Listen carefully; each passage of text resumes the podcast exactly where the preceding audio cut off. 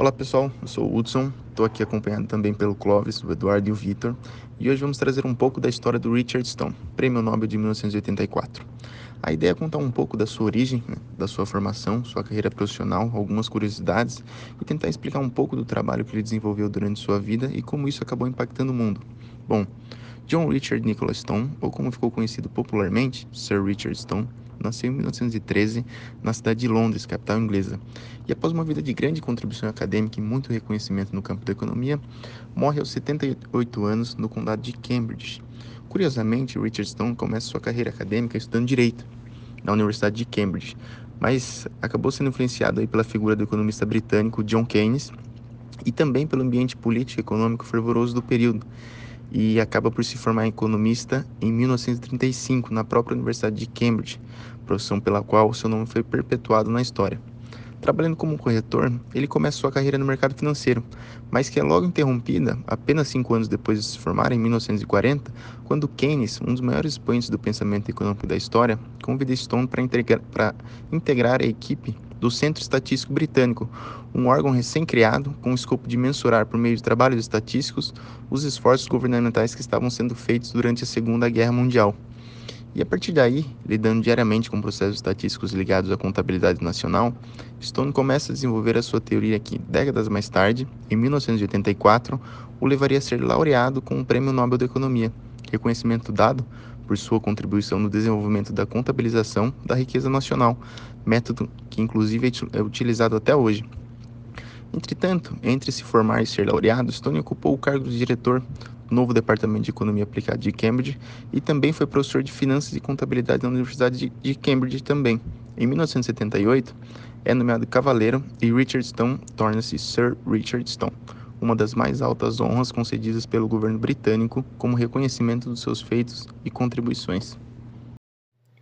Bem, nesse segundo bloco eu vou trazer algumas curiosidades sobre a vida de Richard e explicar o porquê o seu trabalho foi tão importante, é importante até hoje e por isso ganhou o prêmio Nobel. Bem, começando pelas curiosidades, a mãe de Richard era médica e seu pai era advogado. Isso fez com que sua educação fosse bastante voltada à área de leis, a parte de humanas, e com isso ele acabou aprendendo muito pouco sobre matemática e geometria. E, e dizia que se entediava muito fácil nas aulas. Ele também tinha como paixão, quando era criança, montar trens e barcos de brinquedo com seu pai, e gostava de, bastante de ajudar ele nessa atividade. É, outra curiosidade sobre ele é que ele morou um ano na Índia quando era criança, porque ele estava aprendendo muito pouco na escola e seu pai estava indo à Índia a trabalho, então ele acabou indo junto e ficando um ano por lá. É, ele também começou na faculdade de Cambridge fazendo direito, e só depois de dois anos do curso acabou por se mudar para, para o curso de economia, o que deixou seu pai bastante decepcionado na época. Bem, sobre o trabalho de Richard, ele desenvolveu em conjunto com a ONU um modelo é, que visava padronizar as contas nacionais. É, esse sistema foi posteriormente usado pra, na fundação das Nações Unidas e é considerado o mais civilizado é, modelo de contabilidade da economia nacional e internacional e utilizava do método das partidas dobradas, que é muito conhecido na área de contabilidade. É, esse método é, se dá pela divisão dos passivos e ativos. E sua contabilização é, também envolvia transações com bens e serviços finais, o que na época era uma grande inovação né, no, no, nos modelos de contabilidade. O modelo dele ganhou o prêmio pela medição dos níveis de atividade econômica e de satisfação de necessidades.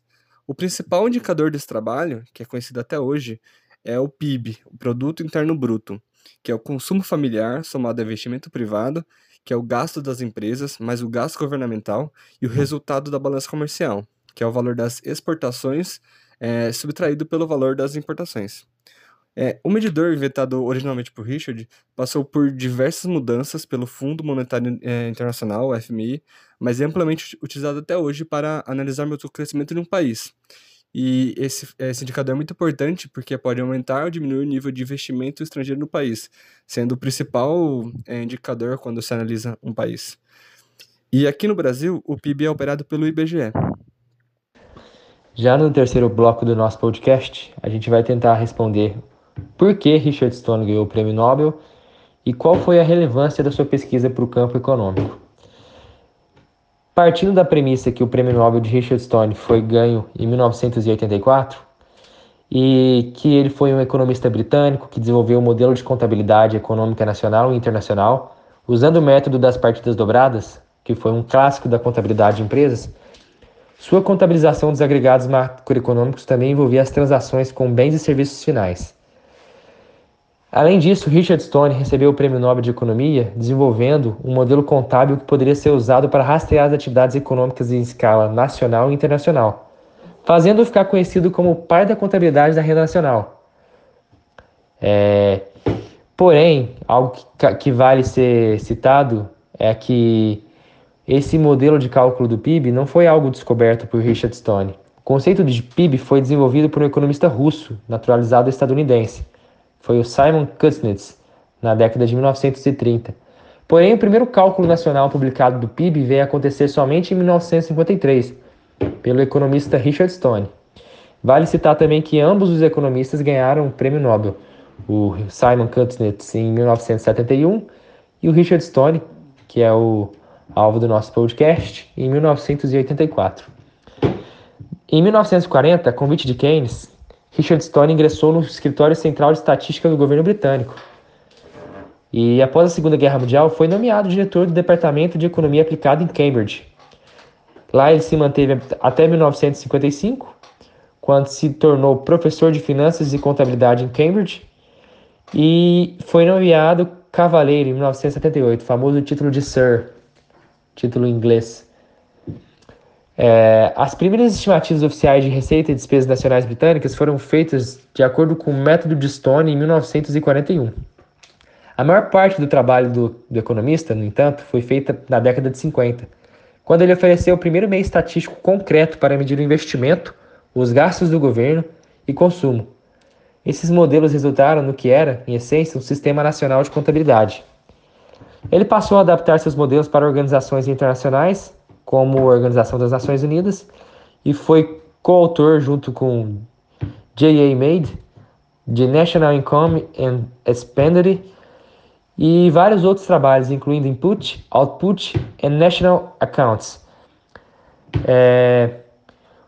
Então, a relevância no campo da área econômica desse autor é, é gigantesca. É nada mais nada menos do que a gente conhece como PIB hoje em dia, a maneira como se calcular aquela famosa equação que todo mundo vê no começo do curso de economia. E é algo que, apesar de não ter sido descoberto por ele, ele foi o primeiro a publicar um cálculo nacional dessa magnitude. E por isso veio a receber em 1984 o Prêmio Nobel, devido à sua contribuição no campo da área econômica. No nosso quarto e último bloco, falarei como as pesquisas por Stone foram utilizadas. A princípio, o Sistema Nacional de Contas, publicado por Richard Stone, foi considerado um esboço do primeiro manual de contas nacionais por compatibilizar informações estatísticas distintas e construir uma identidade contábil entre renda, produto e despesa. A partir disso, a ONU passou a enfatizar a importância de padronizar a nível internacional a compilação e a atualização de dados econômicos, para que fossem comparáveis e que servissem de apoio ao aumento de políticas públicas. Com isso, houve três versões no sistema.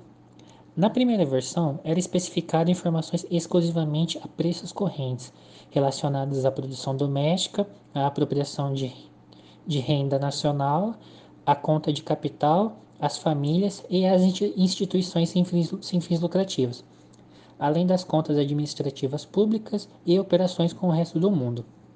A segunda versão trouxe uma maior coerência com a metodologia do balanço de pagamentos do Fundo Monetário Internacional, e a terceira versão tinha como objetivo principal evidenciar melhor o processo produtivo e descrever melhor os fluxos entre, entre os agentes econômicos, e tal sistema foi muito utilizado pelos países presentes na ONU para que, essa, para que ocorresse realmente uma padronização no, no, do Sistema Nacional das Contas. E essa foi a importância de Richard Stone para a nossa história econômica e espero que tenham gostado.